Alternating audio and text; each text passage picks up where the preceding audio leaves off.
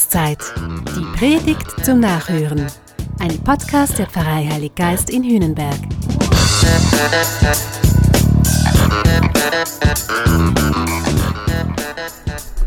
Was denkst du? Gibt es die Hölle? Man hört ja, auch in kirchlichen Verlautbarungen, wenig darüber.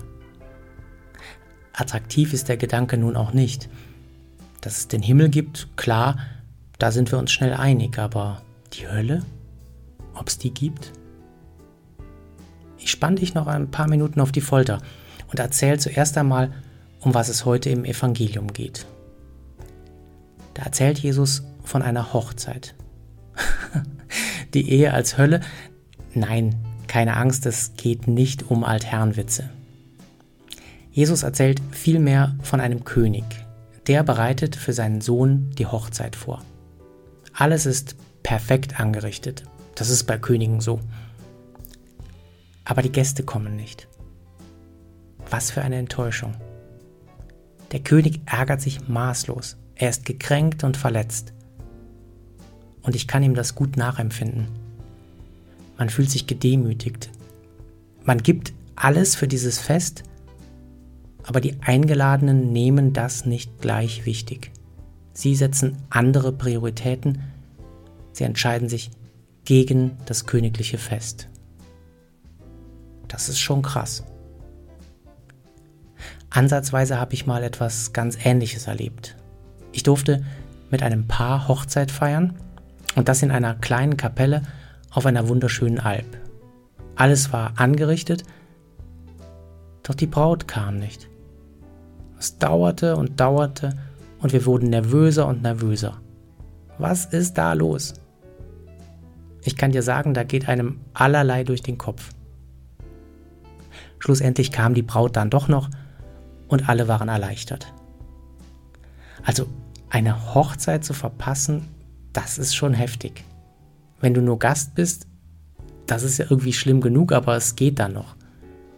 Aber wenn du Braut bist oder Bräutigam, und du verpasst es, Hölle, Hölle, Hölle.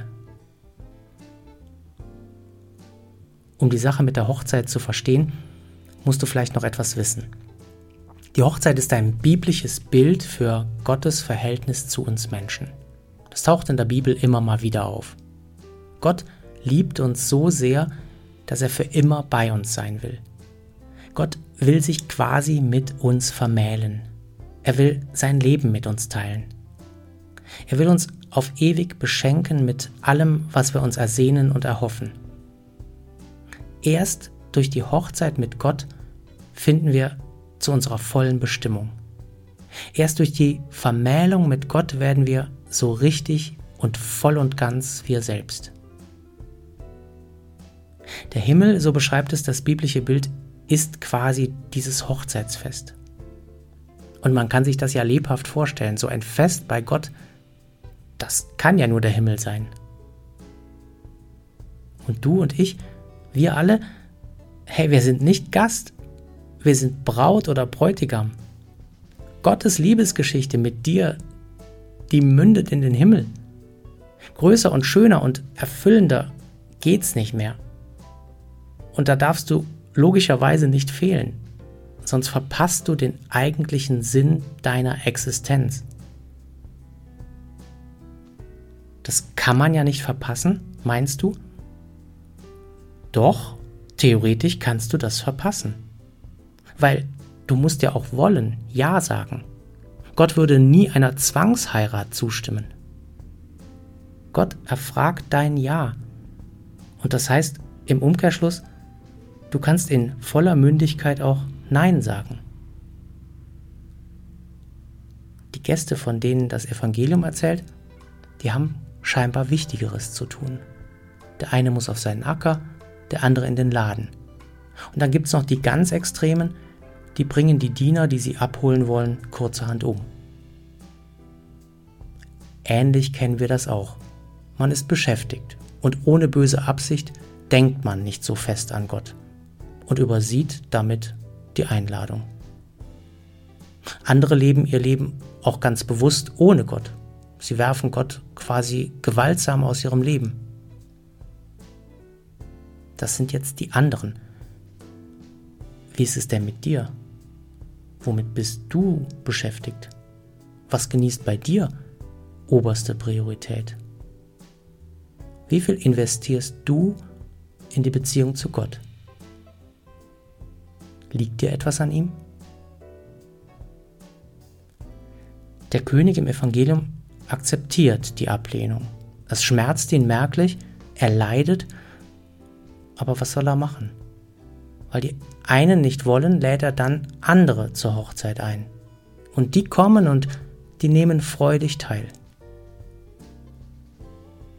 Gott akzeptiert es, wenn wir in unserem Leben andere Prioritäten setzen. Ich stelle mir das vor wie eine unerwiderte Liebe. Du leidest wie ein Hund, aber was soll's? Du kannst ja niemanden zwingen, dich zu lieben. Gottes Liebe ist intensiv, ja, aber sie ist zugleich auch dezent und unaufdringlich. Die Diener des Königs, die laden dreimal ein. Die offizielle Einladung, die haben die Gäste ja bereits, und dann kommen die Diener, um sie abzuholen. Und als sie dann immer noch nicht kommen wollen, schickt Gott die Diener noch ein drittes Mal. Aber dann, dann hat Gott, also der König, verstanden. Sie wollen nicht. Dann ist auch Schluss. Dann ist und dann bleibt die Tür definitiv zu. Das gilt wohl auch für uns. Unser ganzes Leben steht die Einladung Gottes da. Sag Ja zur Liebesbeziehung mit mir. Es gibt viele Möglichkeiten darauf zu antworten. Irgendwann wird aber Schluss sein. Und wenn ich bis dahin nicht Ja gesagt habe, dann bleibt es dabei. Gott nimmt mich ernst. Er akzeptiert mein Tun. Wer nicht will, der hat schon, beziehungsweise will nicht. Wenn ich mir das vorstelle, dass ich es dann definitiv verpasst hätte, das wäre schlimm. Das wäre die Hölle. Einmal definitiv und endgültig nicht bei Gott zu sein, das ist die Hölle. Die Hölle ist der Ort, oder vielleicht besser gesagt der Zustand, wo Gott nicht ist. Die Hölle ist damit keine Strafe Gottes. Die Hölle ist die Konsequenz, wenn ich Gott dauerhaft ablehne. Gott leidet dann unendlich, dass wir uns verpasst haben aber er wird es ernst nehmen, dass ich offensichtlich nicht zu ihm will. Der Himmel, das ist also quasi die Hochzeit. Die Hölle ist es, das Fest von Gott aus Trotteligkeit zu verpassen oder es im vollen Bewusstsein auszuschlagen. Auf diese Weise hängen Hochzeit und Hölle also doch irgendwie zusammen. Also gibt es die Hölle, Logischerweise, weil die Hölle das Gegenteil vom Himmel ist. Und weil es ja auch einen Ort geben muss, wo diejenigen sind, die nicht in den Himmel wollen. Ob jemand tatsächlich da ist in der Hölle, das weiß ich nicht. Vielleicht bleibt die Hölle ja leer. Was ich aber sicher weiß, Gott wirbt um dich und um mich. Lass es uns besser nicht vermasseln.